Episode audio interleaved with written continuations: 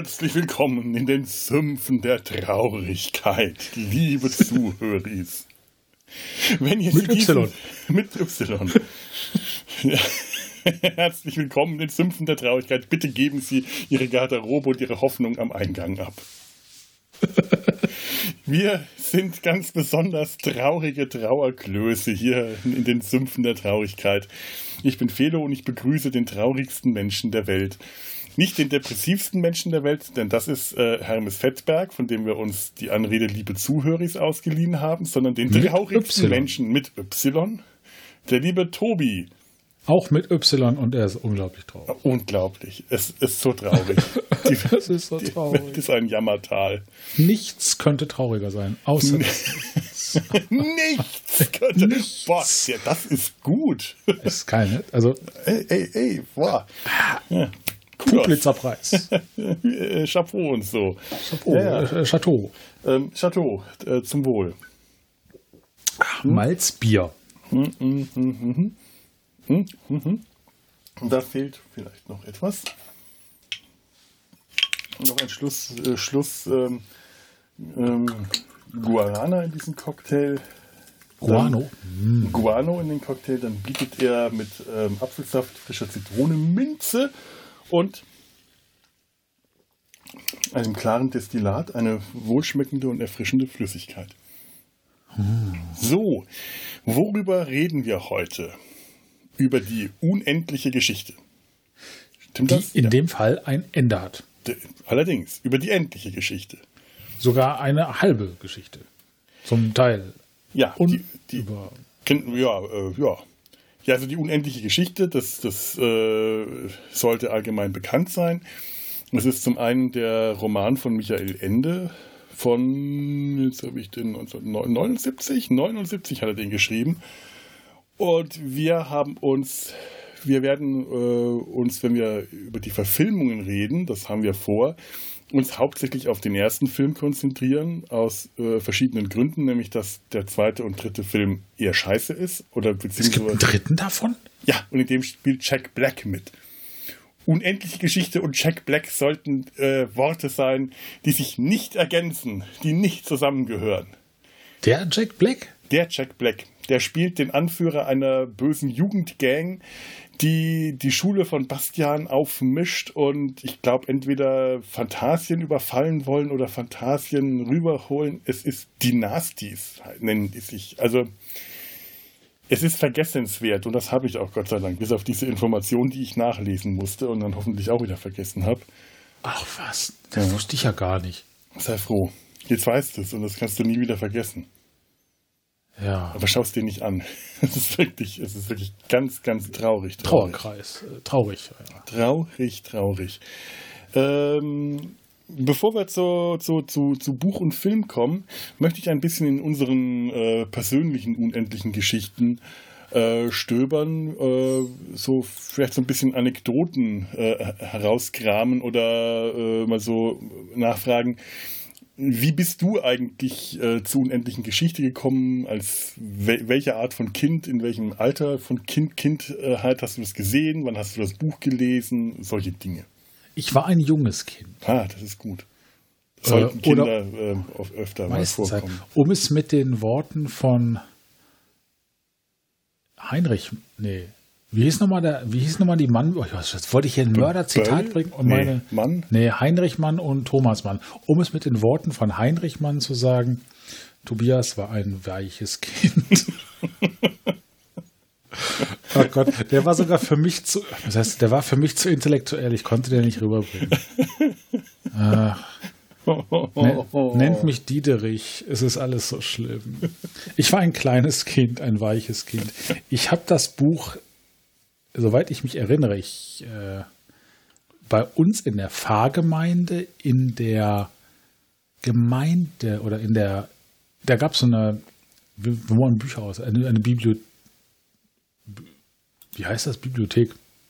Eine, Gem- eine Fahrbibliothek. Und da Ah, so- war so ein dieses Buch. Bücherbus oder sowas. Ja, sowas in der Art. Es war halt kein Bus, er war äh, immobil, es war ein Haus. Achso. Also ein Bus ohne Reifen, dafür mit Fundament und äh, Also Wohnungen. eine, eine Bibliothek. Eine Bibliothek. Eine Bibliothek. Bücherei, die Fahrbi Fahrbücherei von St. Bonifatius in Essen-Hutrop. Ja, aber sie ist noch nicht gefahren. Das ist richtig. Da ist ein, ein, ein äh, logischer Fehler in dem ganzen Konstrukt. Eine verfahrene Geschichte. Äh, Geschichte. Jedenfalls, da habe ich das Buch geliehen, das war so dick. Mhm, mh. Also für alle, die es jetzt gerade sehen können, so dick. Es war ungefähr genauso dick wie Jim Knopf. Das war nämlich auch so dick. Ah.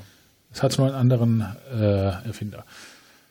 Und das habe ich gelesen. Ich habe damals schon wenig gelesen, aber das gehörte halt zu den wenigen Dingen, die ich gelesen habe. Und dann habe ich auch irgendwann den Film gesehen. Der Film war von 84, glaube ich. Ne? Da war ich, mhm.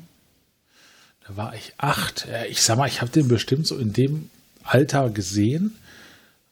Und ich würde jetzt fast behaupten, danach nicht mehr.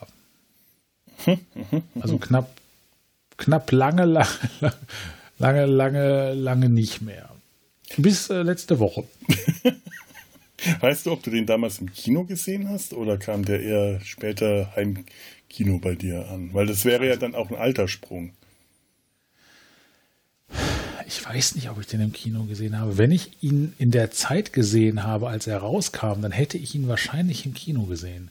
Weil ich weiß nicht, es gab ja damals nur drei Programme. Das waren so. Also, ich meine, ich habe ihn im, im, Fernsehen gesehen. Das heißt, es wird wahrscheinlich irgendwie so Mitte, Ende der 80er Jahre gewesen sein. Mhm. Also bist du dann auch schon deutlich älter als, äh, was hat er so gesagt, acht? Acht. Ja. Ich war 84, acht, ja. Mhm. Aber äh, dann, dann, wenn du ihn dann nicht im Kino gesehen hast, sondern im Fernsehen, müsstest du ein älteres sein. elf oder zwölf. Weil ich meine, ich habe den Film jetzt auch, äh, äh, es ist nicht ganz so selten, dass ich den Film gesehen habe, aber ich äh, frage mich auch, äh, ob der für Kinder zum Teil nicht doch ein bisschen heftig ist. Oder ob er das vielleicht sogar sehr gut für Kinder geeignet ist und ich nur die Kinder immer wieder falsch einschätze. Oder vielleicht die Kinder von damals härter im Nehmen waren. Ich weiß es nicht. Das ist eine gute Frage. Ich meine, so richtig viele Horror- oder Schreckelemente hat er ja eigentlich nicht. Wobei als Kind, ich war als Kind immer schon sehr schreckhaft. Ein weiches Kind halt. Du warst ein weiches Kind. Ja, na gut. Also ich habe den ähm, 84 gesehen, aber nicht, also auch im Kino, aber nicht äh, bei uns im Kino. Ich muss jetzt ein bisschen ausholen, das mache ich sehr gerne, weil, eine, äh, weil die unendliche Geschichte eine meiner äh, wirklich schönsten äh, Kino-Kindheitserinnerungen darstellt.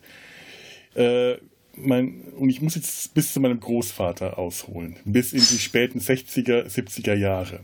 Ah, ich erinnere mich, ja. Mhm. Ja, ja. Äh, damals, als wir noch jung und flüssig waren. Au, den wollte ich doch nicht mehr sagen. Ach nee dieser blöde Spruch, der hat mich, äh, ein Freund von mir hat den immer wieder gebracht. Der, hat mich, der verfolgt mich seitdem. Diese doofen Sponti-Sprüche, echt. Mann. Ja, ja. Gegen manche Sachen kommt man echt nicht an. Gerade wenn man so in alten Erinnerungen kramt. Also, äh, der Opa hat sich damals in den 70ern ähm, ein Haus am Gardasee gebaut in Italien und später in den äh, Mitte der 70er, ich glaube äh, um den Dreh rum, äh, mhm. sich dann noch eine, ein Apartment an der Adria gekauft, auch in Italien. Und für uns Kinder hieß das, dass wir vom ersten Ferientag bis zum letzten Ferientag in Italien waren. Alle Ferien. Äh, wirklich, wir sind äh, von der Schule nach Hause gekommen, Zeugnisse noch, nee, die Zeugnisse gab es ja schon vorher. Letzter Schultag, wir kamen mittags nach Hause, das Auto stand gepackt da, wir sind reingesteckt worden und sind abgefahren, ab nach Italien rum. Los. Und am letzten Tag, am aller, allerletzten Tag sind wir zurückgefahren. Also auf, auf der Hinfahrt äh, sind wir dann relativ spät immer erst los relativ spät heißt am ersten Ferientag mittags, sobald die Kinder von der Schule kamen, kamen nach Hause, wurden gefüttert und es ging los und dann war da äh, vier kleine Kinder, also ich war der Älteste und es ging nach unten hin so, dass die so klein waren, dass man nicht einfach durchfahren konnte. Man wurde in Österreich immer übernachtet, das war immer sehr abenteuerlich und dann kam man äh, am nächsten Tag. Ich meine, das ist der Norden von Italien. Äh, von von, von äh, Unterfranken aus sind das, glaube ich, acht Stunden. Sowas rauschst du heute einfach durch auf der Autobahn. Rutsch. Mit kleinen Kindern ist das eine Zweitagestour. Aber ja. das war halt der Auftakt für ein, das große Abenteuer. Wir waren, Ferien war für uns Abenteuer. Das, äh, und zwar halt, das Schöne ist, äh, die, der, der Ort am Gardasee, Punta Gro, das war so ein einziger Spielplatz für uns, weil wir mhm. halt den ganzen Tag irgendwas da gespielt haben und der Ort am Meer, äh, Lignano hieß das, oder heißt das heute immer noch, das sind drei Stadtteile, Sabbiadoro, Pineta und Riviera. Mhm. Von äh, Sabbiadoro ist der älteste, das ist so ein Hafenstadtteil. Äh, Pineta ist so, ein, ist so der Stadtteil mit den Einkaufsmöglichkeiten, mit den Boutiquen, Spielwarengeschäften und Spiel Spielhallen für uns Kinder extrem wichtig. Und Riviera war ein reiner Wohnstadtteil mit ein paar Restaurants und ein paar kleinen Läden, aber hauptsächlich so Apartment-Hauskomplexe und Bungalowbauten. Für mich, der ich vom Dorf komme, waren das eine vollkommen fremde Welt. Diese mehrstöckigen großen Apartmentkomplexe, das war schon fast Science Fiction. Bis auf den Unterschied, dass dieser Stadtteil komplett in einen Pinienwald reingebaut worden ist und die Pinien zum Teil auch äh, nur gerade so weit gefällt wurden, dass man die Häuser dazwischen bauen konnte. Das ging so weit, dass es da ein Haus gab, äh, in das, äh, das in einer der Außenwände eine Nische von einem Meter mal einen Meter hatte, weil die dann den Baum nicht gefällt haben und lieber das Haus um den Baum herum gebaut haben. Vollkommen absurd. Aber für mich war das halt dann äh, ein Abenteuerland, das mitten im Wald war, eine Stadt im Wald. Und wir hatten so von unserem Balkon aus halt auch den Blick über den Wald, weil wir leider nicht äh, den Blick zum Meer hatten, sondern nach hinten raus. Aber das fand ich auch viel spannender, diese diese, diese Welt, diese, diese Häuser in Welt, im Wald versunken und dann auf der anderen Seite war dann der Strand und wir haben von früh bis spät gespielt und sind durch diese, diesen Stadtteil entweder sind wir durch den Stadtteil gestreift, haben da alles erkundet und würdest du heute Kinder nicht mehr machen lassen. Da gab es noch nicht mal Gehwege. Wir sind einfach ja. auf der Straße lang und das ist schon gut Verkehr gewesen, aber wir waren halt verkehrssicher. Wir, uns konntest du auf die Straße lassen. Oder wir haben den ganzen Tag am Strand rumgetobt. Also das war unser Phantasien, in das wir mhm. jedes Jahr immer wieder zurückkehren, zurückkehren konnten. Und am Ende dieses großen Abenteuers sind wir auch wieder in unsere Welt zurückgekehrt. Ganz toll, wirklich immer der allerletzte Tag, äh, morgens noch im T-Shirt am Strand. Und äh, Bayern hat halt die äh, Sommerferien immer schon als letztes gehabt. Das heißt, August, Anfang August bis Mitte September. Und ja. das ist dann da mehr Nachsaison, schon so ein bisschen Reizklima, da ist dann nicht mehr so voll, da ist alles nicht mehr so teuer. Und weil meine Eltern halt äh, durch das Haus das, und das Apartment, das meinem Opa gehört hat, halt äh, die Miete gespart haben, haben wir halt dann Urlaub die ganzen sechs Wochen machen können. Und am letzten Tag, früh, bist du noch an Strand, T-Shirt, Badehose und dann sind wir losgefahren. Und dann irgendwann nachts kamen wir dann an zu Hause. Ja meine Schwester hat immer das Heulen angefangen, sobald wir in den Alpen waren und wir durch den ersten Tunnel gefahren sind, weil sie dann begriffen hat, jetzt geht's nach Hause, jetzt sind die Ferien zu Ende. Und mein Bruder hat äh, geheult, wenn wir zu Hause in die Einfahrt eingebogen sind, weil er dann begriffen hat, jetzt nach Hause geht. Und die jüngste, die Claudia, das weiß ich gar nicht, ich glaube, die war einfach noch zu jung meistens. Die hat nur so Und dann kam man nach Hause in dieses kalte Haus, das so leer war und am nächsten Tag ging man in die Schule der nächste Tag war der erste Schultag und Kulturschock pur. Also das ist wirklich aus Fantasien rausgerissen wieder in die Schule zurück und äh, eigentlich war die Schule nur ein neues Abenteuer. Und der Grund, warum ich das überhaupt mit der unendlichen Geschichte verbinde, ist jetzt nicht, dass ich mir hier gerade was zusammenreime, sondern ich habe dort die unendliche Geschichte im Kino gesehen, weil die hatten da ein Freiluftkino, ein Open-Air-Kino, mhm. was ja sowieso, äh, Gott, in den, das waren 84, sowas kannte ich nicht. Ich wusste, dass es ja. das gibt, aber doch bitte nicht bei uns. Und da gab's das oh, und das war auch nicht einfach irgendwie eine Leinwand mit ein paar Bierbänken, wie das, äh, heute so normalerweise ist, sondern das war so eher so eine Art Freilufttheater mit gemauerten Sitzbänken, einer weißen Bühne und einer weißen geschwungenen Wand hinter der Bühne, auf der das Bild projiziert wurde und das Ganze hatte sowas von römischem Atrium, Amphitheater, zumindest für mich der 84, da war ich elf. Also genau in dem Alter, in dem auch hier Bastian und Atreo und all und mhm. diese Kinder, das, das, das, das, exakte Alter hatte ich. Und ich, wir saßen da und über uns der, der, der Sternenhimmel, es war halt eine Augustnacht und es war warm und es war toll und wir hatten salziges Popcorn. Und ich habe Popcorn geliebt. Ich habe bis dahin noch nie salziges Popcorn gegessen und ich wusste das auch nicht, dass das salzig war, bis ich reingebissen habe. Ah. Der Geschmack, den habe ich heute noch im Mund. Ich esse heute sehr gerne salziges Popcorn, nur, nur darf ich es nicht mehr. Aber damals war das ein, ein Schock. Dafür hatten wir dann Kartoffelchips, die komplett salzfrei waren und nach gar nichts geschmeckt haben. Und wir durften Cola trinken und ich bin sicher, meine Geschwister sind irgendwann eingeschlafen und dann lief da die unendliche Geschichte und dem Moment, wo der Steinbeißer auf seiner riesen äh, Steinrad da angewalzt kommt, das werde ich nie vergessen, diesen Moment und das war einfach alles so großartig.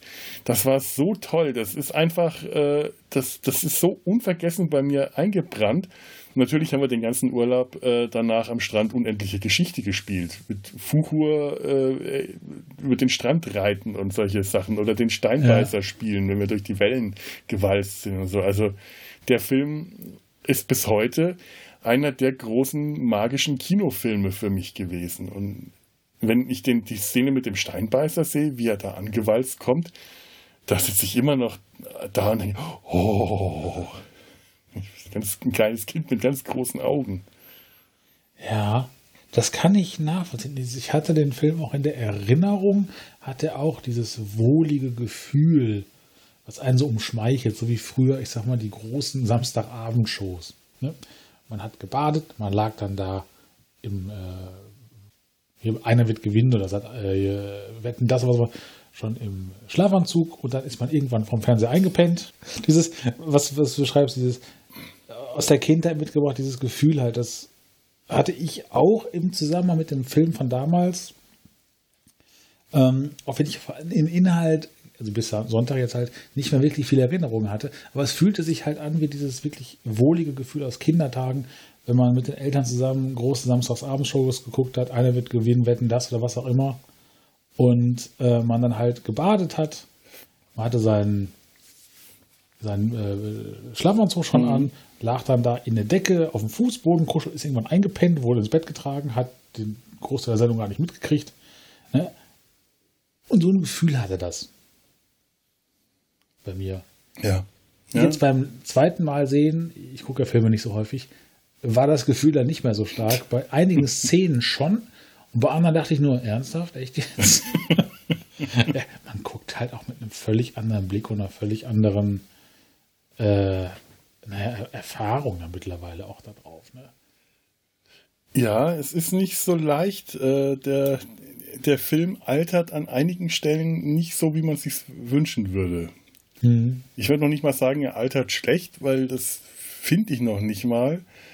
Ähm, mhm. Aber ich weiß auch nicht, was ich von dem Film halten würde, wenn ich ihn jetzt heute zum ersten Mal sehen würde. Ich glaube, da käme der ganz anders bei mir weg. Und jetzt mit dem etwas äh, kritischeren Blick, den ich als Erwachsener habe und den man sich auch als, als, als Podcaster ja sowieso generell so ein bisschen angewöhnt hat, sind da so einige Stellen, äh, die äh, heute die, diesen, diese nostalgische rosa Brille schon ganz, ganz gut durchbrechen können. Also ganz so, äh, ganz so einfach ist es äh, mir mit dem Film jetzt auch nicht gefallen, den anzuschauen und die ganze Zeit dieses, oh, ja, dieses äh, Kindheitsgefühl aufrechtzuerhalten.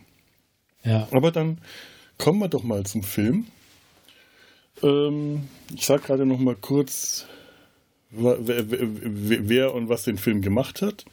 Also 1984 haben wir ja gesagt, in Deutschland kam der im April ins Kino, in den USA aus Gründen, auf die ich nachher noch eingehen werde, erst im Juli. Mhm. Ähm, 97 Minuten lang, in den USA 90 Minuten. What? Ja, da werde ich nachher noch was äh, dazu sagen, warum das so war. Regie Wolfgang Petersen. Ursprünglich war Helmut Dietl geplant. Also Aha. Stonk, Monaco-Franze. Ja. Der Schöpfer des Monaco-Franze hätte uns beinahe die unendliche Geschichte verfilmt. Das hätte auch sehr interessant sein können. Hätte durchaus was, äh, was haben können. Drehbuch, am Drehbuch war ursprünglich Michael Ende beteiligt gewesen. Der hat sich dann äh, erbost äh, und empört von dem Film abgewendet wollte dann überhaupt nichts mehr damit zu tun haben und musste mit einer äh, Androhung einer Klage zum Schweigen gebracht werden, damit er nicht gegen den Film, äh, damit er die Klappe hält und nicht gegen den Film wettert, was äh, schon ein ganz schlechtes Zeichen ist. Mhm. Ähm, Wolfgang Petersen und äh, Hermann Weigel haben dann das Drehbuch zusammengeschrieben. Produktion Bernd Eichinger, also äh, auch alles so Namen, die man dann später in Hollywood durchaus, also zumindest Wolfgang Petersen, Bernd Eichinger, die haben sich international dann schon einen Namen gemacht. Äh, die Darsteller, Kinderstars, die dann auch später keine äh, Erwachsenen-Schauspieler wurden. Barrett Oliver hat Bastian Balthasar Bux gespielt. Adreo, das war Noah Hathaway, der hat im Kampfstein Galactica vorher Boxy gespielt, so eine Kinderrolle, und war da schon ziemlich, ziemlich bekannt. Ähm, es, es gibt das Gerücht, dass er für drei Monate engagiert wurde. Die Dreharbeiten haben sich auf zehn Monate hingesetzt und der ist aber nur für drei Monate bezahlt worden und musste dann die restlichen Monate Gage einklagen das haben ihm die äh, Produzenten so übel genommen, dass er von der Premierenfeier ausgeladen wurde. Wenn das stimmt, ist das ein ziemlicher Hammer. Den Kinderstar, den, den, den, den Kinderstar des eigenen Films nicht zur Premierenfeier äh, einzuladen, einfach weil er für seine Arbeit bezahlt werden will. Ja. Und ich weiß nicht, ob es stimmt. Ich, das ist auf der deutschen Wikipedia-Seite von Noah Hathaway ähm, liest man das, auf der englischen liest man das nicht und ich habe es auch sonst nirgendwo gefunden. Deswegen, ich sage das einfach dazu, weil ich mich nicht einfach Wikipedia zitieren, sondern ich versuche halt wenigstens bei solchen Stellen ein, zwei Quellen zu finden, die wenigstens sich so weit unterscheiden, dass sie ein bisschen unterschiedlich formuliert sind, damit man nicht das Gefühl hat, die haben wir voneinander abgeschrieben. Mhm. Es gibt ein Foto, das zeigt, äh, ich glaube, Wolfgang Petersen und Bernd Eichinger, aber ich bin mir nicht ganz sicher, wer die beiden Erwachsenen waren. Äh, und äh, Barrett Oliver und äh, Tami Stronach, die, äh, kindliche, die, kindliche Kaiserin gespielt haben, bei der Premierenfeier. Die Erwachsenen haben die beiden elfjährigen Kinder im Arm. Die tragen sie im Arm und die Kinder tragen Blumen, was schon ein Bild ist, bei dem ich irgendwie denke, wer, also, nee. Das, wer, wer trägt denn Elfjährige auf dem Arm? Wer, wer macht sowas? Das, das, dieses Bild selber wirkt schon total sonderbar, aber es ist auch auffällig, dass da eben nur zwei der drei Kinderstars dabei sind. Ich kann auch wiederum nicht sagen, ob das irgendwas zu bedeuten hat, weil ich nur dieses eine Bild gefunden habe und es natürlich sein kann, dass es zig Bilder gibt, in denen man Noah Hathaway auf der Premierenfeier von äh, der unendlichen Geschichte sieht. Ich kann wirklich ja. nicht sagen, ob es stimmt. Ich kann nur sagen, dass dieses äh, Gerücht besteht. Aber das, wenn, dann da ist das echt schon heftig. Also, ja. Naja, gut, ich meine, die äh, drohen Michael Ende mit einer Klage, damit er äh, nichts gegen den Film sagt, nur um den Film erfolgreich sein zu lassen. Und ich denke mir. Aber auch da. Da, äh, das ist schon schlechter Stil. Aber auch da, Noah Hathaway, wenn der, ich weiß gar nicht, wie alt er da war, war der auch 11, 12, mhm. der hätte ja aktiv auch nicht geklagt. Das heißt, er hat ja auch gesetzliche Vertreter, Vormünder gehabt, mhm. die das für ihn gemacht haben. Das heißt, er ist ja nur, ich sag mal, das schauspielende Kind. Ja. Es ist einfach. Äh, das macht es noch übler, finde ich. Diese ganze Geschichte ist übel. Ich meine, Noah Hathaway hatte eh eine ziemliche Arschkarte gezogen bei dem Film. Der hatte mehrere Unfälle, weil dem Vernehmen nach Wolfgang Petersen darauf bestanden hat, dass seine Schauspieler alles dann selber machen. Das kann stimmen. Dagegen spricht allerdings auch ein bisschen, dass man sehr viele Einstellungen sieht, wo sehr viele Action-Einstellungen sieht, wo äh, man recht deutlich sieht, dass es möglicherweise, also äh, du kennst das ja, man sieht dann in irgendeiner Action-Einstellung die, die Hauptfigur nur von hinten, damit man das Gesicht nicht sieht um ja. zu vertuschen, äh, dass das ein Stuntman war. Und es gibt viele dieser Einstellungen, wo man dann Adreo, wenn er dann von dem Nichts weggesaugt äh, wird und sich an dem Baum festhalten soll, dann sieht man ihn in der Totalen von hinten und in der Naheinstellung von vorne. Was aber bedeutet, dass er die Naheinstellung trotzdem gedreht hat. Und zwar auf dieser gleichen Kippbühne, die sie, die sie damals verwendet haben, um diese Landschaft zu kippen, um diesen Sog äh, zu, zu, ja. zu imitieren. Äh, der muss sich am Anfang vor den Dreharbeiten einen Rückenwirbel gebrochen haben bei Trainings, äh, also bei Reittrainingsstunden. Es äh, gab einen Unfall mit dem Pferd, das entweder auf ihn gefallen oder getreten ist und er lag dann Monate im Krankenhaus, im Streckverband und es war nicht sicher, ob er überhaupt drehen kann. Und dafür sind dann einige der Stunts, die er dann macht, äh, verdammt heftig, wenn du dann überlegst, der hatte äh, Schrauben im Rücken, die der heute noch trägt und nach eigener Aussage auch heute noch Schmerzen davon hat. Denke ich mir, ja, so, so, gehst du eigentlich mit den Kinderschauspielern nicht um, finde ich. Das, äh, und er war da, ich habe gerade geguckt, er war da 13. Ja, okay, 13, aber das ist trotzdem verdammt. Als der Film rauskam, das heißt, zum, zur Drehzeit war er dann vielleicht noch ein bisschen jünger, ne? Ja, war 12 oder 11. Ja. Der ist ähm, in der, in der äh, Szene im Sumpf, ist er fast ertrunken, weil der sich in dieser Hebebühne verfangen hat und unter, unter Wasser gezogen ist. Und als sie ihn wieder rausholen konnten, hat er das Bewusstsein schon verloren gehabt. In der Stelle mit dem Wolf hat er eine der Klauen vom Wolf ins Auge bekommen und wäre fast geblendet worden, hätte fast ein Auge ausgestochen bekommen. Das sind alles so Dinge, wo, mir, wo es mir graust, wenn ich mir überlege, haben die keinerlei Sicherheitsvorkehrungen für ihre Schauspieler getroffen?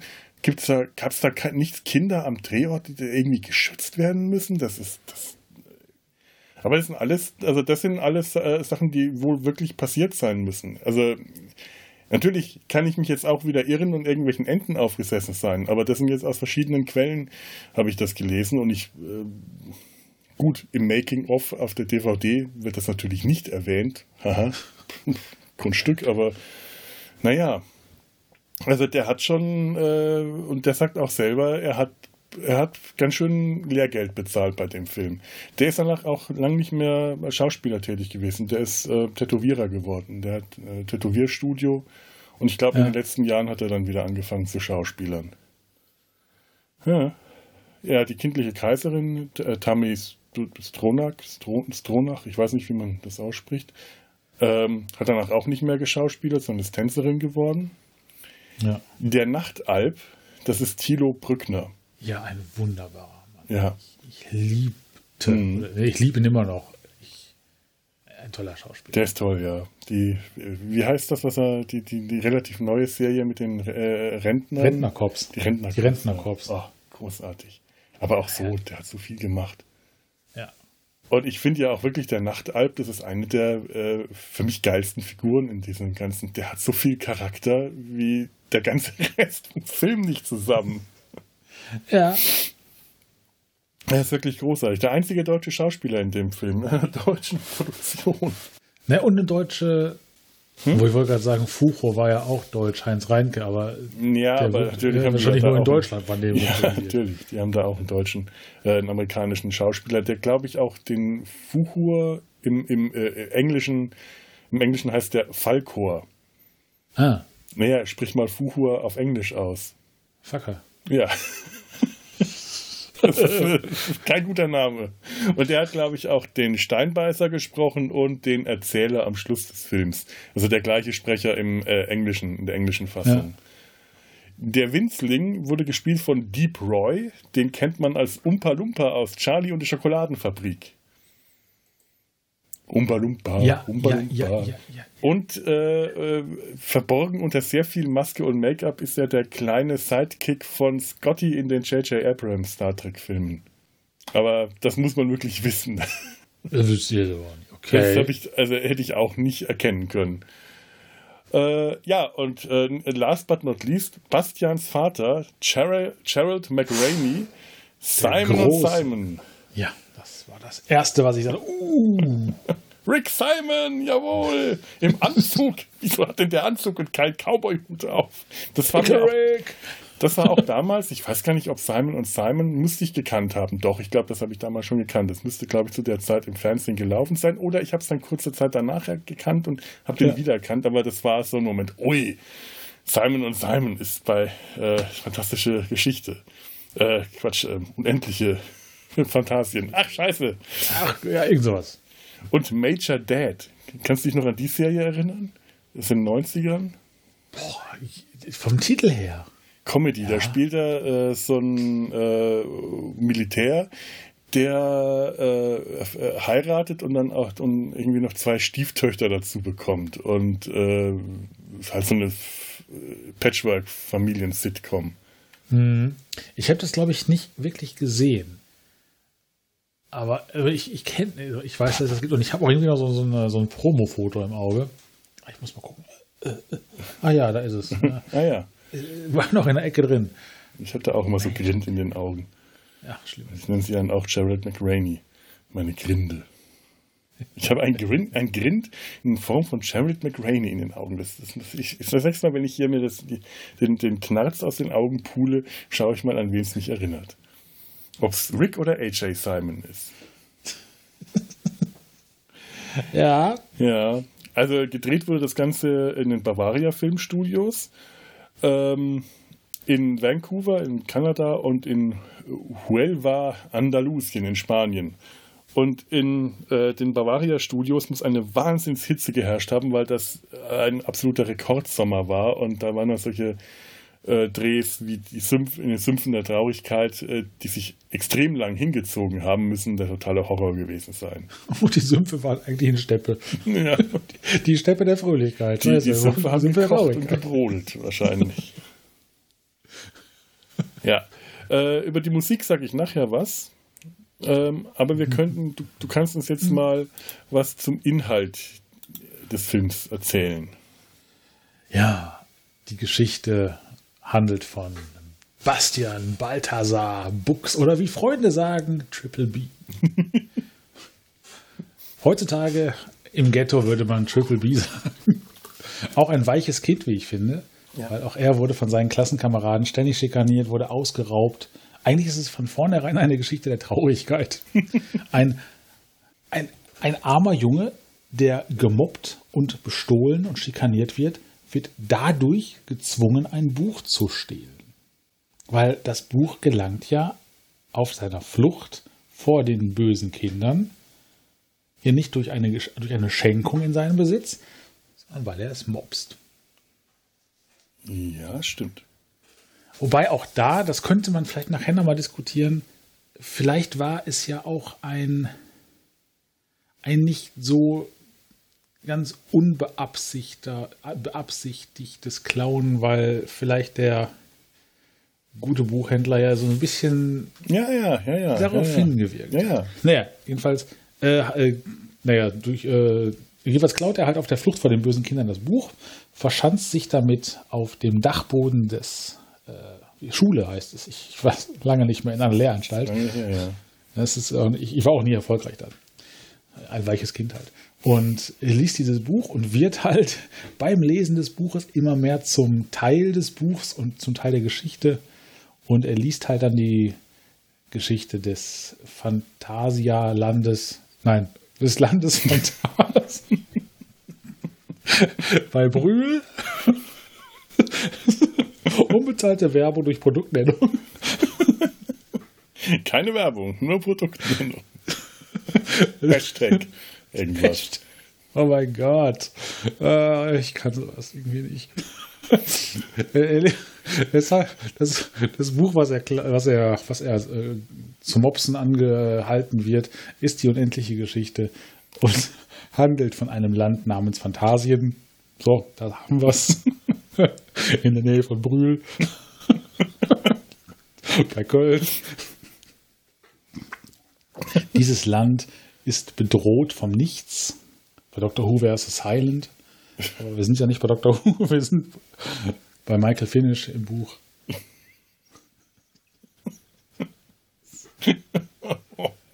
Ich schaffe das sogar in mir selber abzudrehen. Ja, ja, ich muss da gar nichts dazu, dazu machen. Ja, es ist äh, so, die nächsten drei Stunden gehören einer völlig chaotischen Inhaltsangabe. Ich versuche das jetzt nochmal. Ja, ja. Äh, wir waren in Phantasialand. Wir waren in Phantasialand. Da ist die Black Mamba dann die. Äh, nein. Das Nichts bedroht das Land. Die kindliche Kaiserin, die Herrscherin, ist krank. Die Hauptfiguren sind meistens auch eher Kinder. Und ein paar Erwachsene, aber primär Kinder. Und nur ein Krieger aus dem Auenland, ne, Auenland war es nicht, kann halt äh, die kindliche Kaiserin retten bzw. herausfinden, warum die so krank ist und was das Nichts ist. Das ist dann halt dieser Atreu, der sich dann auf die Suche macht, äh, was denn da so los ist. Und er, er, erlebt diverse Abenteuer, die wir wahrscheinlich gleich noch in der Tiefe dann auch besprechen, auch im Vergleich zum Buch. Und irgendwann begreift dann halt der Triple B, dass er Teil des Buches geworden ist, weil in einer besonderen Stelle als Treyu sich äh, beim südlichen ich habe Wortfindungsstörung. Orakel. Orakel. Am südlichen Tentakel. Orakel. Äh, Tentakel-Orakel. Äh, einem Spiegel, sprich seinem Selbst, stellt, sieht er im Spiegel Triple B, wie er auf dem Dachboden der Schule äh, ein Buch lesend liegt, was den Jungen sehr erschreckt. Dennoch liest er weiter, er lässt sich nicht ablenken. Was ich damals überhaupt nicht verstanden habe, als ich das gesehen habe. Ich dachte einfach nur, das hat eine normale Filmüberblendung gewesen. Ah. Das habe ich erst verstanden, als ich das Buch gelesen habe. Ich weiß tatsächlich gar nicht mehr, wie, es, wie ich das früher empfunden habe. Ich habe mich nur beim Jetzt gucken die ganze Zeit gewundert, ist, wann kommt der denn endlich in das Buch rein? Und das war dann tatsächlich relativ ja, spät, also jetzt auch im Film.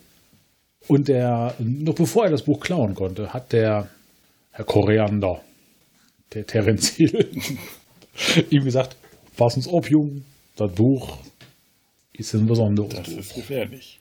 Das ist gefährlich. Musst du aufpassen, sonst bist du da drin. Ja, und irgendwann, am Ende des finden sie das nichts heraus und dann wird, sagen wir, ja, wir spo natürlich spoilern. Ja, ja, natürlich. 35 Jahre alte Filme ist halt relativ witzlos. Ne? Ähm, finden sie halt heraus, auch im Zwiegespräch, dass das nichts letztendlich die, der Verlust der Fantasie der Menschheit ist, was die ganze Fantasiewelt äh, betrifft und er durch die Namensgebung, oder er kann das, Phanta das Phantasialand retten, indem er der kindlichen Kaiserin, ich komme von diesem Gag nicht mehr weg, indem er der kindlichen Kaiserin einen neuen Namen nennt. Ich hätte sie Uschi genannt, aber er gab ihr den Namen Mondkind. Monden, kannst du dich Mondenkind. Mondenkind, ja. das ist richtig. Das andere Klänge mehr so wie ein Mondkall. Du weißt, nachdem die Uschi einen neuen Namen hat. Uschi! Adrian!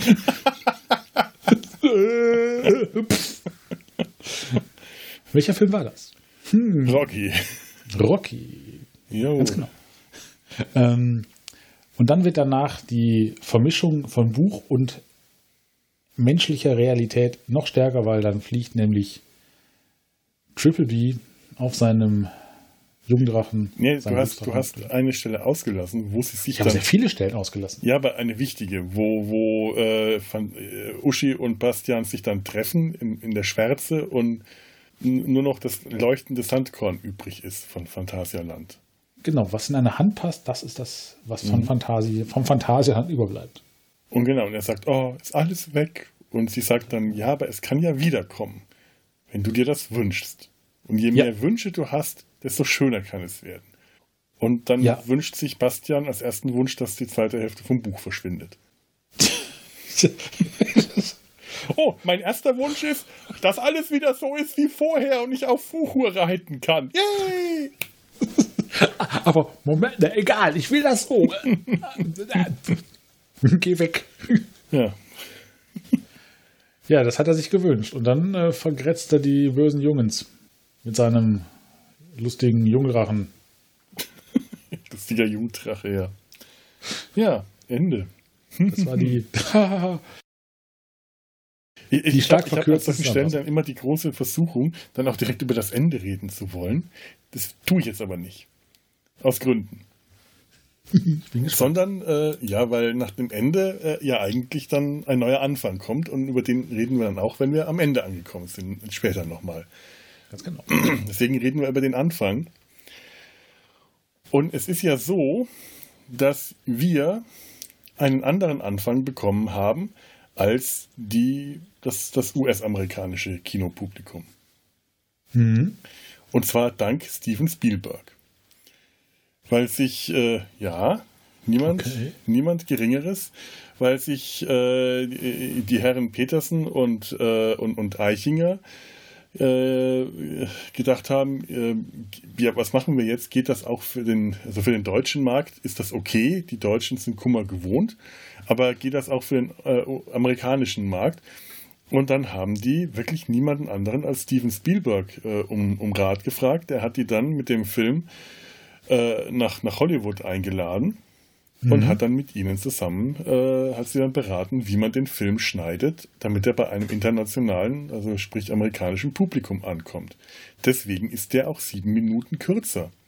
Ach weil der immer wieder, äh, die haben dann äh, immer kleine Stellen häufig, manchmal nur ein paar Sekunden, manchmal ein paar Szenen, manchmal ein paar Shots, mal hier eine kleine Stelle, mal da was, rausgeschnitten, um den Film ein bisschen zu straffen, um das Tempo äh, anzuziehen, dass der, um, um Längen rauszunehmen. Manche Szenen fehlen ganz, zum Beispiel die Szene, wo der Hausmeister auf die, äh, äh, in den Dachboden kommt und Bastian sich gerade noch verstecken kann und der Hausmeister ja. über die Turnmatte drüber stolpert und Scheiße, so ein Dreck sagt und dann verschwindet. Die fehlt komplett. Was ja auch für die Geschichte eigentlich keine Relevanz hat. Absolut. Genau, die haben es ja genau aus dem Grund auch rausgeschnitten. Es ist zwar irgendwie für, für Bastian ein spannender Moment, oh, er könnte entdeckt werden, aber für die Geschichte selber, die bringt es nirgendwo hin. Mhm. Ähm, was wir ebenfalls gemacht haben, also man kann, man kann das übrigens, ich, ich habe so ein paar Stellen, äh, auf die gehe ich dann nachher noch ein, wo Unterschiede da sind, aber man kann ähm, das, ich habe eine Seite gefunden, die diese Unterschiede Bild für Bild, also so, so mit, mit Screenshots darstellt, was die, äh, die deutsche Originalfassung und was der amerikanische Schnitt ist. Das, das packe ich mal auf die Show Notes, das ist ganz interessant, was sie da geändert haben. Mhm. Ähm, die deutsche Fassung wirkt dadurch ähm, stimmungsvoller, düsterer, auch weil, äh, weil sie äh, für die US-Fassung noch andere Musik hinzugefügt haben. In der deutschen Fassung haben wir die, äh, äh, haben wir die, die, die Musik von, von Klaus Doldinger, der mhm. kurz zuvor das Boot auch gemacht hat. Und äh, ja, ja. Und ich, äh, mhm. zum Beispiel die Titelmusik hier von der unendlichen Geschichte, die klingt äh, im Original von Klaus Doldinger so in etwa.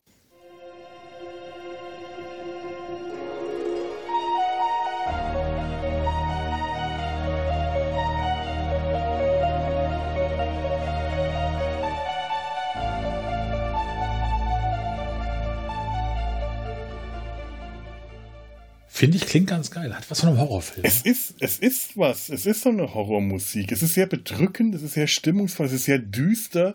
Und das ist ja die Stelle, wo dann nachher Bastian aus dem Traum erwacht und einen Albtraum hatte. Und man kann sich richtig vorstellen, dass der einen Albtraum hatte. Er sagt, ja, ich habe wieder von Mama geträumt, aber das war kein glücklicher Traum. Und ich musste gerade sofort an Stranger Things denken. Ja, ja, das passt auch irgendwie.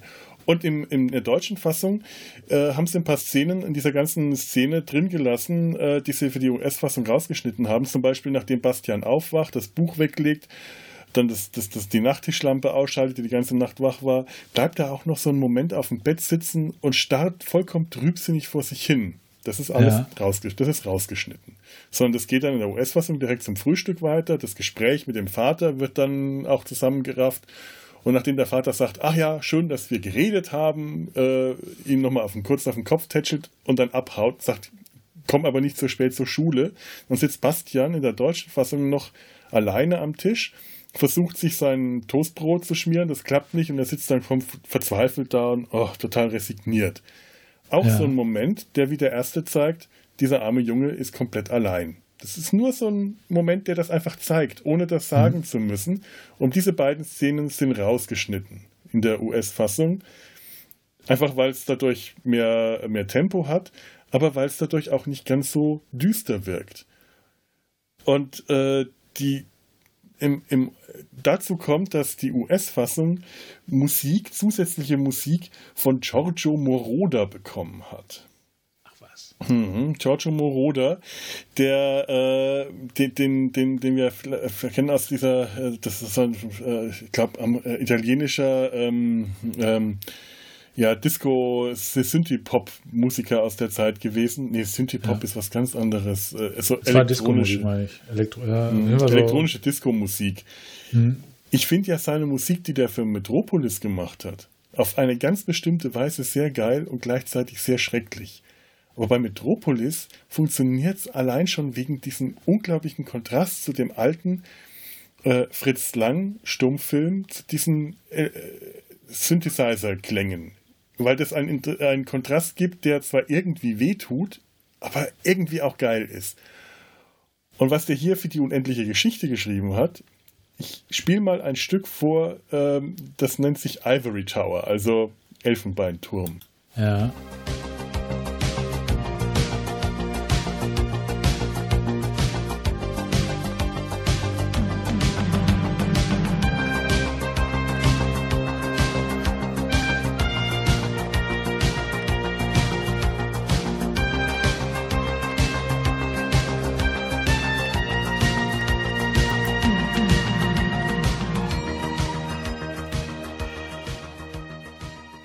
Ist schon hart an der Grenze äh, zur Geschmacklosigkeit, finde ich.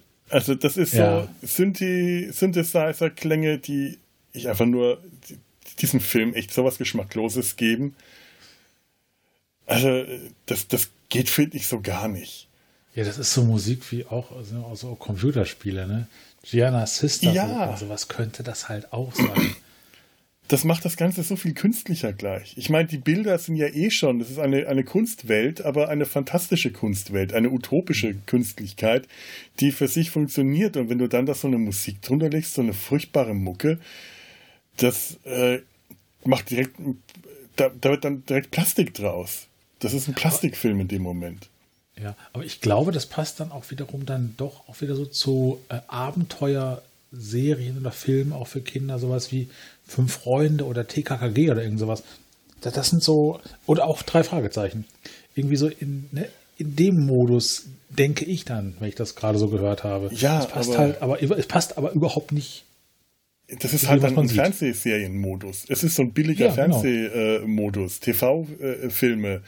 Da ja. geht, ja, klar, da kennt man das auch aus den 80ern, aber das macht diesen Film halt dann so billig. Ja. Weißt du, im Vergleich dazu hat Doldinger halt mit einem großen Orchester gespielt. Der hat irgendwie ein 50-Personen-Orchester äh, auf die Beine gestellt mit Bläsern und Streichern. Und wenn du jetzt einfach nur mal hergehst, die Musik. Bläsis und Streichis. Bläsis und Streichis, ganz genau.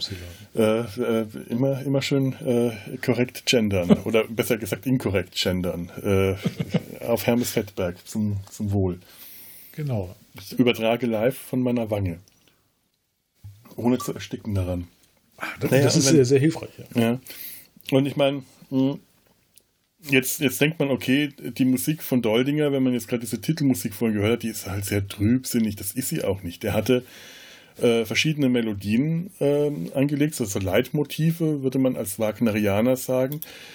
Äh, da gibt es dann zum Beispiel das Spannungsmotiv, das im Haulewald äh, zu hören war das äh, Traurigkeitsmotiv, äh, das Spannungsmotiv, es müsste auch das vom Titel, glaube ich, gewesen sein, das Traurigkeitsmotiv in den Sümpfen der Traurigkeit, das Motiv für Feierliches, wenn äh, Adreo das Aurin verleihen bekommt so Triumphmelodien, wenn sie zum Beispiel die Flugszene mit dem äh, auf dem Glücksdrachen, die äh, hat dieses etwas sehr Triumphales, aber auch gleichzeitig wieder was sehr, sehr Verspieltes, das klingt dann so.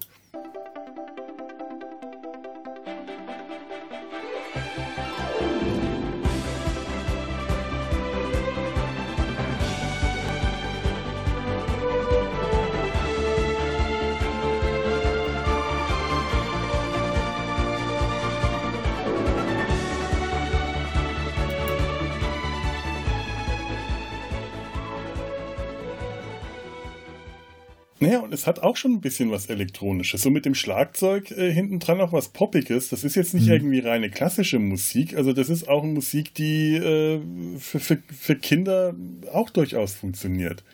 Also für mich ist es sogar eine Musik, die ich ganz stark mit meiner Kindheit verbinde, weil ja. meine Oma diese Kassette hatte. Das war ihr Eingeständnis an die Popmusik. Meine Oma hat nur klassische Musik gehört und wenn wir da zu Besuch waren, da in dem Haus am Gardasee, wo sie dann gerne mal die, die Oster, äh, also die hat da gewohnt und wenn wir dann an Ostern oder so zu Besuch waren und die Oma äh, nicht nach, äh, äh ich glaube, Abano auf Kur gegangen ist und wir das dann mit ihr unter einem Dach äh, leben äh, durften. Wir haben unsere Oma geliebt. Nur ihr Musikgeschmack war einfach furchtbar. Das war Maria Callas und äh, solche Dinge, von der mir heute noch schlecht wird. Und äh, die unendliche Geschichte war eine, war, ja, wie gesagt, ihr Eingeständnis an die Popmusik. Poppiger wurde es nicht, aber das war für uns dann zumindest das eine, das wir laut hören durften. Und das haben wir dann rauf und runter gehört. Und ich äh, verbinde damit heute noch mit dem Soundtrack von Doldinger von der unendlichen Geschichte äh, schöne Erinnerungen. Ja. Das ist jetzt nicht, äh, also ich kann mir den auch heute noch anhören, ist jetzt nicht unbedingt die Musik, die ich sonst normalerweise hören würde. Dafür ist es dann doch so ein bisschen zu sehr, ja, äh, ich weiß nicht, Kinderfilmmusik, aber. Äh, aber das sind da diese Gefühle, ne? Und ja. Emotionen, die halt damit rüberkommen. Und dann kann es auch der, ich sag mal, der größte Scheiß sein, wenn halt die Gefühle und die Emotionen positiv besetzt sind oder damit, mhm. dann hört man sich trotz allem gerne an. Ja, Eben. Also genau so funktioniert das. Aber es ist auch tatsächlich, finde ich, keine schlechte Musik. Es ist gut komponiert. Der Dollinger hat ja sein Handwerk gut verstanden oder lebt, glaube ich, nicht mehr. Bin Tut er immer noch. Ja. Der lebt noch. Ja. Der lebt noch. Das freut mich. Ja, er lebt noch. Man nimmt es immer so schnell an, dass, dass Leute heute nicht mehr leben. Das ist äh, kein gutes Zeichen, dass man das. Er ist Mitte 80. Also wenn er noch lebt, ist er Mitte 80. Also ja, da könnte man auch demnächst mal sagen, wünschen wir ihm, dass er noch eine Weile äh, glücklich weiterlebt.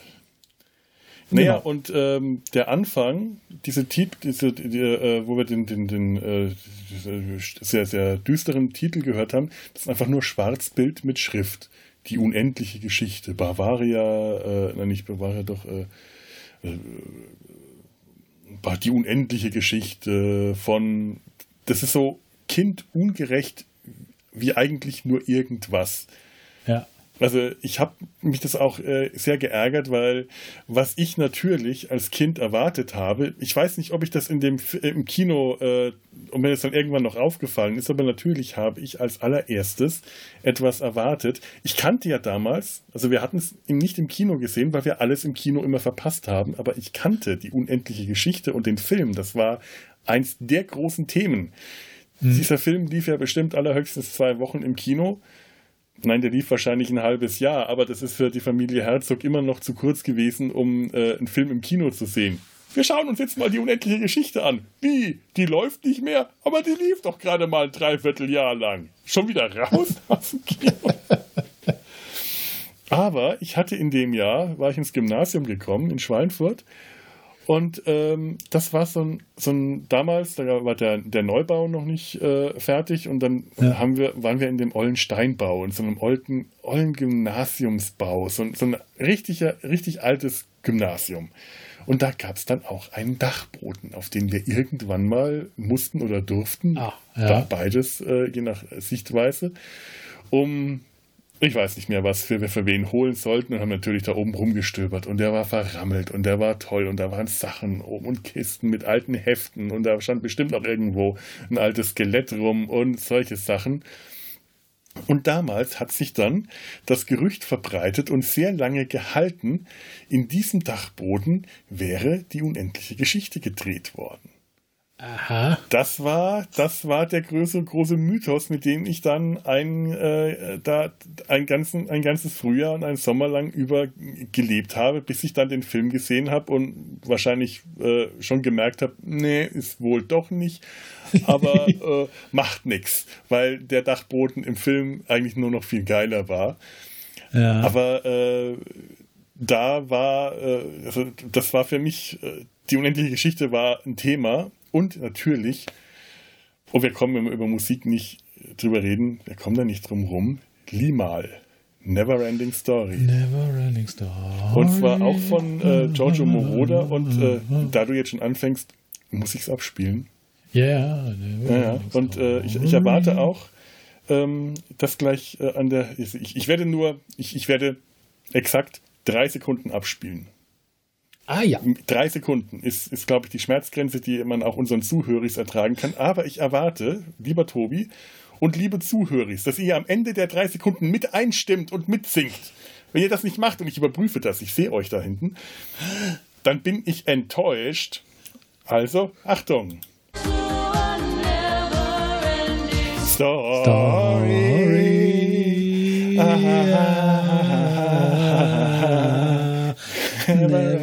Ending story. Aber auch das ist wieder ikonisch. So schön das Lied ja auch ist. Ich höre es tatsächlich gerne, also heimlich und selten, weil oh, es auch. Wenn ich es niemandem gestehen muss, höre ich das auch sehr gerne, tatsächlich, weil, ja. Weil es halt auch dieses Gefühl von früher wieder hochholt, mhm. und zwar ein schönes Gefühl. Und das ist ähnlich wie, wenn ich jetzt zu dir sage, Stopp. Was kommt bei dir? In the name of love. okay, hat nicht funktioniert, aber es hat hätte funktionieren können. Aber es, es hätte dran. auch eigentlich müssen. Eigentlich müsste es. Von rechts wegen hätte du, es funktionieren müssen. Und wenn du halt irgendeinem, sagen wir, ab Baujahr Mitte 70, 70 sowas sagst, ja, a never ending story, dann fängt jeder an mit. ja, und ich meine, seit Stranger Things ja nun sowieso. Ähm, der Song war ja damals noch nicht mal so ein, so ein Hit der wurde erst später ein Hit, als das Ganze äh, äh, auf Video, auf VHS und im Fernsehen ja. lief, der Film.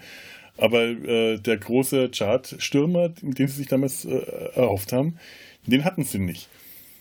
Und ich meine, ähm, ich fand, ich habe da natürlich drauf gewartet und ich war total enttäuscht, dass dieses Lied nicht auf der, auf der Soundtrack-Kassette von meiner Oma mit drauf war. Furchtbar. Und ja, zu Recht. Ich meine, ja, was soll das? Und äh, damit wir auch hier ähm, das Zitaterecht also äh, voll auskosten, ähm, geschrieben von Giorgio Moroder, gesungen von Limal äh, von der Band Kachagugu und Beth Anderson, die immer wieder unterschlagen wird. Und weil wir höfliche Menschen sind, tun wir das nicht, sondern wir nennen sie, weil ich auch sonst nichts über sie weiß. Und wir, da wir, ich meine, wir haben jetzt schon viel darüber geredet, aber hätten wir das nicht getan, habe ich jetzt hier einen einen, äh, etwas mir aufgeschrieben, etwas notiert, um dann darüber reden zu können.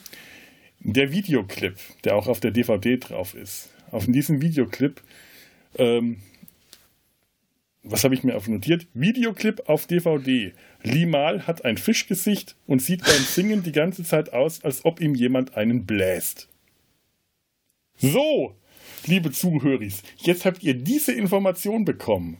Diese Information möchte ich, dass ihr auf alle Zeiten mit der unendlichen Geschichte verbindet. Jedes Mal, wenn ihr Neverending Story hört, denkt an Limal, an dieses Fischgesicht mit dieser gelben, gelben Frisur, mit diesem Mob auf dem Kopf, der die Augen zusammenkneift, als ob ihm einer einbläst, der aussieht wie Fuchur, wenn ihm Adreu hinterm Ohr krault. Der hat nämlich auch Ohrensechster in dem Moment. Der hat Omox bekommen. Und so sieht Limal aus. So ist es nämlich einfach mal. Ha! Blöd. Ja, und genau dieses Never, diesen Song, Neverending Story, den hört man eben auch am Anfang in der US-Fassung. Statt der äh, Doldinger Musik kriegt man diese mhm. fantastisch fröhliche Neverending Story und dazu die Bilder vom Nichts, also diese Wolkenformationen, äh, diese Wolkenwirbel, das war ja damals Tinte, dass sie in einen großen, großes, einen großen Tank haben äh, fließen lassen und dann aufgewirbelt haben.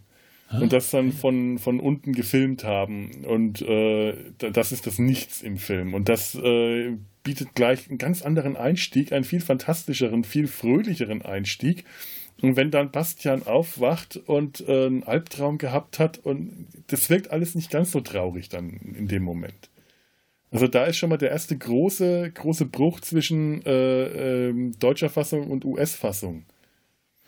Die Deutschen sind halt eher depressiv veranlagt. So ist es nämlich einfach mal, ja. Ja, ja. Äh, man, man denkt sich halt auch, die Deutschen, die brauchen was für. Äh, was Griffiges, was Erdiges. Ja, die müssen Der auch Deutsche ein lacht auch nicht gerne. Der Deutsche lacht ja. nicht gerne. Dann muss er in, in den Keller oder auf den Dachboden gehen. Und dann äh, brauchen die was, was sie, was sie runterzieht. Ich meine, äh, Tatort wenn der nicht aus, aus äh, Münster kommt, ist das das Trübsinnigste, was man sich anschauen kann. Ich habe mir einen neuen Tatort äh, mehr oder weniger zwangsweise bei meinen Eltern angeschaut. Ich dachte mir, hm, boah, was das Ende war, dachte ich, gut, ich bin nicht suizidgefährdet, weil sonst würde ich mich jetzt umbringen. Kein Drang dazu, aber ich fühle mich irgendwie gerade so nach diesem Film. Was für eine Scheiße ist das denn? Das ist, äh, und dann habe ich gefragt, ja, ist das normal? Ja, die sind alles so. Oh, Und ich habe meinen Eltern neulich äh, Sardos geschenkt. Äh, oh Gott. Ja, schon in der Annahme, dass sie es wahrscheinlich nicht fertig anschauen werden. Die haben dann gemeint, ja, wenn sie mal äh, zu viel gute Laune übrig haben, einen Überschuss an guter Laune, dann schauen sie sich den Film fertig an. Mir, aber ihr schaut euch Tatort an, wie nichts normal, wie nichts anderes auf der Welt. Und erzählen sie mir, ja, und da war neulich dann im Tatort, zu Ostern kommt dann diese Folge, äh, wo, wo, das Opfer in einem großen äh, äh, Holzhaufen fürs Osterfeuer versteckt und verbrannt werden soll. Ich dachte, was? Aber ein halbnackter Sean Connery versaut euch die Laune? Was? was ist das für eine Welt?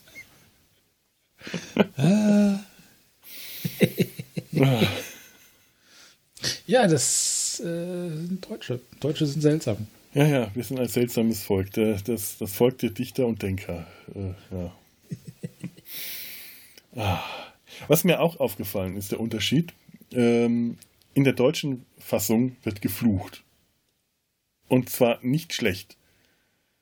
In der englischen Fassung, also auf der DVD ist eine, ist, ist eine englische Tonspur dabei. Ich dachte, das wäre die, auf der DVD wäre auch die, die äh, US-Fassung, die US-Schnittfassung, weil das irgendwo stand. Das ist nicht der Fall.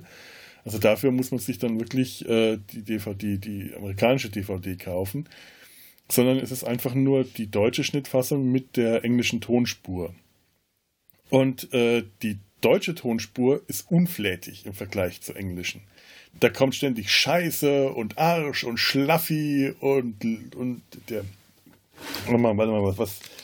Wenn die Kinder ihn. Äh, warte mal, was, was, was, was, was suchen die ihn? Wenn die Kinder ihn hetzen, was ist denn da? Ach, der, der Laschi, Scheiße, der Laschi will uns verarschen, der hat überhaupt kein Geld. Ey, du Flasche, du, du, du, du Schlappschwanz und solche Sachen. Äh, der Hausmeister, der dann Scheiße flucht, während er stolpert, der sagt ja. dann im Englischen auch Shit, aber eben nur in der deutschen Fassung, also in der deutschen Schnittfassung. Das ist ja rausgeschnitten in der amerikanischen. Und Ach. Bastian, wenn der dann äh, das, das, sich das Buch geschnappt hat und dann in der Schule erstmal durch das Oberlicht von der Tür äh, schaut, um herauszufinden, was da los ist, und dann feststellt, dass die äh, gerade Mathearbeit schreiben, mhm. dann sagt er einfach nur äh, Oh no und im Original Mathearbeit, oh Scheiße. So was fällt mir gar nicht auf als Fluchen oder unflätig sein. Naja, du arbeitest ja auch nicht fürs Kinderfernsehen. So das stimmt. Ich, äh, aus Gründen. Aus Gründen. Aber ich, das ist für mich ganz normale Sprache. Deutsch ist halt, oder das Deutsch, auch was ich mag und spreche, ist halt auch derb. Ich finde es ja auch eher normal. Es wirkt ja auch tatsächlich relativ normal, aber mir ist es einfach aufgefallen, weil das in einem Kinderfilm würde ich das normalerweise einfach nicht erwarten. Ja. Und äh, Damals hat man sich wahrscheinlich nicht so viel dabei gedacht. Heute würde das an einem Kinderfilm auch nicht mehr vorkommen. Das äh, wäre ziemlich undenkbar. Du würdest auch heute in einem Kinderfilm aber auch nicht die erste Szene, die erste Musik suizidverleitend machen. Nein, definitiv nicht. Oh, was sind denn das, Papi, Papi, was sind denn das so für lustige silberne Dinge, die hier so rumliegen? Ach, das sind Rasierklingen. Wenn du gerade das Bedürfnis spürst, dich jetzt umbringen zu wollen nach der Musik, dann kannst du es gerne machen, du Arschloch. So in der Art wäre das dann, ne? Ja. Oder bleib mal kurz beim Frühstück. Was hat sich der Vater da gemischt? Geh mal zum Frühstück nur mal kurz zurück. Dieses Gespräch mit dem Vater. Was mischt ja. er sich da? Orangensaft mit Ei? Der, ja, Amerikaner essen ständig Rohreier. Zum Frühstück, ja. Also ganz also, seltsam. Wenn sie Bodybuilding machen. Ne? Ja. ja. ganz komisch. Naja, das ist es auch schon, was ich zum Frühstück mir so gemerkt habe. Aber eigentlich müsste ja noch irgendwie ein Whisky mit rein oder so oder ein Cognac. Äh, irgend es gibt einen Cocktail, da ist rohes Ei, meine ich, drin. Ja.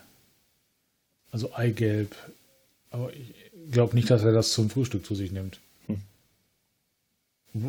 Amerikaner, ne? Amerikaner. Man weiß es nicht. Äh, die einen sagen so, die anderen so.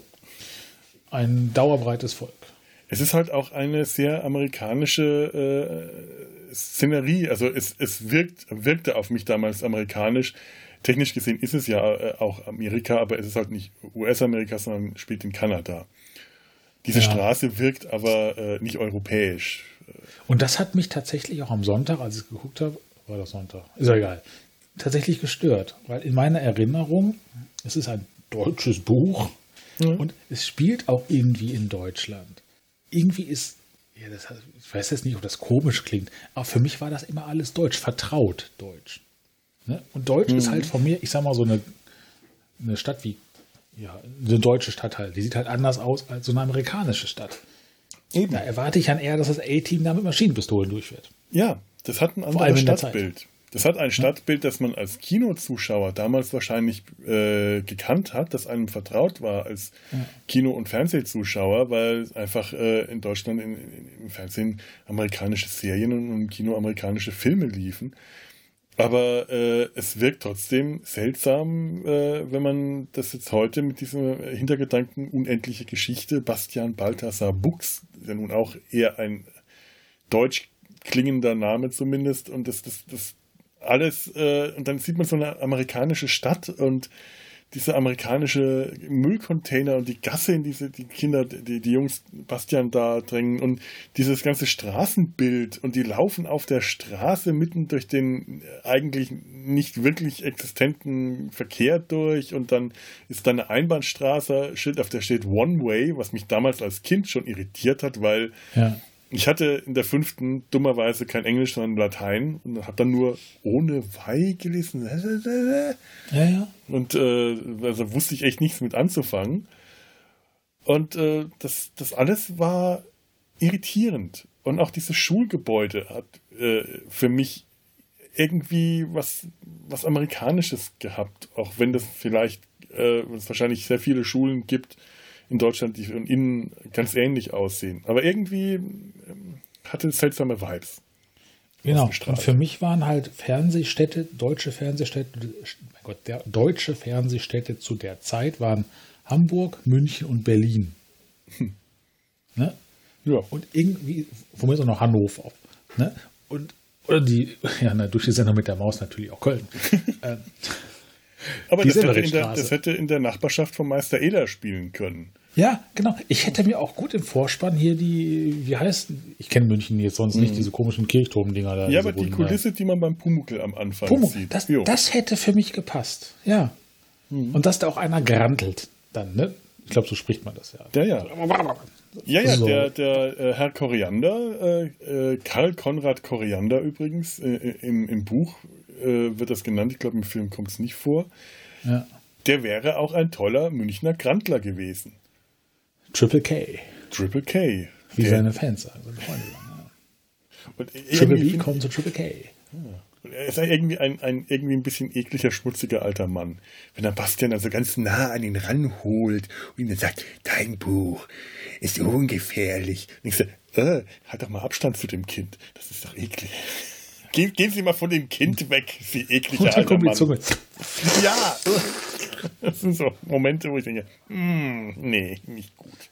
Das wollte man von Terence Hill nicht sehen, auch wenn er anders heißt. Wieso denn Terence Hill? Weil er Thomas Hill heißt und ich habe mich verlesen. Stimmt, den habe ich gar nicht unter den äh, Darsteller stehen gehabt. Oh Mann. ja, ja, der Herr Koriander. Ähm, ja, Kommen wir mal äh, nach, nach Phantasien rein, weil sonst bleiben wir ewig äh, in, der, in der Menschenwelt. Mhm. Äh, ich habe es ja vorhin schon gesagt, ich liebe diese Eingangsstelle, wenn der Felsenbeißer auf seinem, äh, ja, es ist, soll wahrscheinlich so eine Art Tretroller Dreirad, oder Dreirad, was auch immer, ja. Dampfwalzenrad da durch den Wald walzt und alles niedermacht und die vor ihm wie aufgescheucht hin und her rennen und der im letzten Moment stehen bleibt. Boah, das ist so ein Moment damals gewesen, das im Open-Air-Kino zu sehen und heute immer noch. Und im Buch äh, ist da eine Figur mehr drin, in dieser Konstellation, nämlich ein ah. Irrlicht. Und das ist das Irrlicht, das wir am Anfang durch den Wald huschen lesen. Das Irrlicht huscht von Baum zu Baum und sieht dann diese Gruppe aus drei Leuten, den Nachtalb, den Winzling und den Steinbeißer, der da schon liegt. Im Buch funktioniert das auch toll, weil dann erzählt wird, das Irrelicht hat sich verirrt und dabei ist es ja selber äh, ein Irrelicht, das andere Leute eigentlich in die Irre läuft. Das funktioniert auch im Buch. Ich finde, ganz viele der Unterschiede vom Film zum Buch, und das ist hier mhm. schon mal so ein ganz, ganz großer, die auch immer wieder angekreidet werden. Also wo sich auch Michael Ende ganz groß drüber aufgeregt hat. Ich weiß nicht, ob er sich über diese Stelle speziell aufgeregt hat, aber der hat das halt äh, für, für, für Hollywood-Kitsch, für Plastik und Plüsch ja. Gehalten und sich da sehr drüber erbost. Die funktionieren für mich im Film hervorragend, weil der Film halt ein anderes Medium ist. Ein ja. Medium, das einfach durch Bilder, durch bewegte Bilder etwas erzählen muss, die ganz anderen Eindruck hinterlassen können und müssen auch. Und da ist so ein Felsenbeißer, der auf seinem, seiner Dampfwalze da durchprügelt durch den Wald und alles im letzten Moment fast platt macht. Einfach ein viel, viel geileres Bild, als das ein Irrlicht wäre, das da durch den Wald huscht, auch wenn das im Buch noch so schön beschrieben ist. Genau, und das ist jetzt wird schon wieder inter, äh, interpretiere ich jetzt schon wieder. Aber das ist ja genau das, was auch eigentlich das Buch Die unendliche Geschichte macht. Sie zeigt eigentlich genau das, was Bücher ganz speziell für Kinder sind. Mhm. Bücher sind tatsächlich Einfallstore für die kindliche Fantasie, weil wenn ein Kind, äh, wenn ich mal gelesen habe, früher war es halt so, richtig liest, ist man Teil der Geschichte. Ne, wie du sagtest nach ja. dem Film, ihr habt das nachgespielt. Ich sehe es bei Nachbarskinder, die spielen dann auch nach, was sie gelesen haben. Die verlieren sich richtig in der Geschichte. Und das halt, das kannst du halt eigentlich auch nur durch Lesen erreichen. Durch einen mhm. Film gucken kannst du es nicht. Weil ein Film gibt dir Bilder vor. Aber ein Buch mit deiner eigenen Fantasie, da kreierst du eigene Bilder. Natürlich angeleitet durch das, was du liest, aber letztendlich durch Erfahrung, durch Gefühle, durch Wünsche, durch dich selbst. Und du machst dir deine eigene Geschichte. Du machst dir, mhm. du nimmst die Geschichte, die du liest, als Blaupause, aber baust deine eigene Welt drauf auf. Und genau das passiert ja im Buch. Mit dem Buch, was Triple B liest. Ja. Ich bin mir nicht sicher, ob ich dir da so ganz zustimmen soll, weil wir waren zum Beispiel als Kinder durchaus in der Lage, alles, was wir im Fernsehen gesehen haben, nicht einfach nur eins zu eins nachzuspielen, sondern was Neues draus zu machen. Also, aber vielleicht waren wir einfach äh, übertrieben fantasievolle Kinder, äh, die uns hätte auch eine weiße Wand vorsetzen können und wir hätten was draus gemacht. Ich glaube, ähm, aber ich, ich bin mir nicht, ich bin mir trotzdem nicht sicher, ob ich das so, so unterschreiben würde, ob man da die Fantasie von Kindern nicht unterschätzt.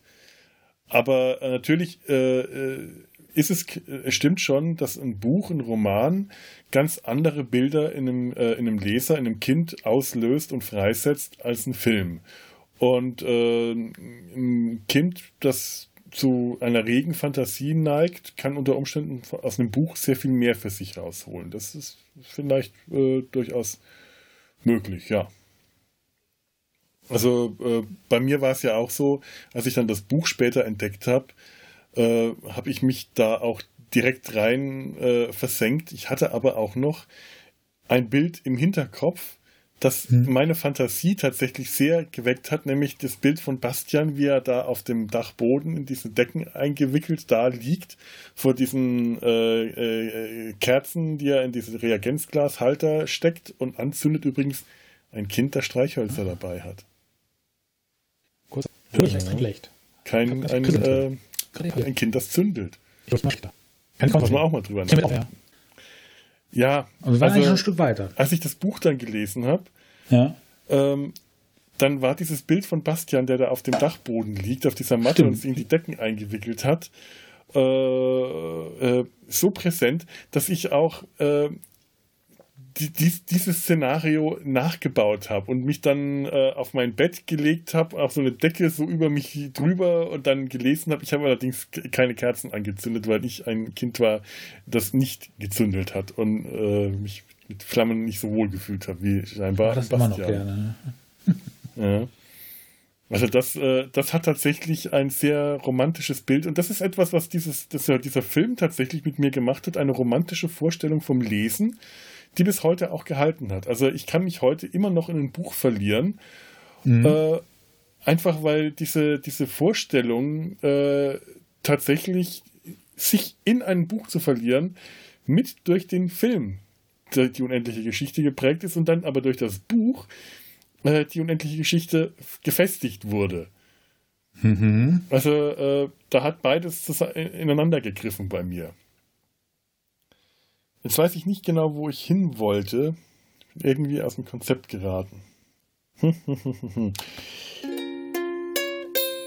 So, und deswegen nutze ich jetzt äh, auch mal die Gelegenheit, bis ich das Konzept wiederfinde, hier einen Cut zu machen und äh, die, den ersten Teil unserer Folge über die unendliche Geschichte hier zu beenden und äh, euch äh, mich bei euch fürs Zuhören bedanken und euch empfehle, wenn es euch gefallen hat, den zweiten Teil ähm, weiterzuhören. Den findet ihr auch hier in der, in der Visionsmediathek. Bis dann, macht's gut. Tschüss.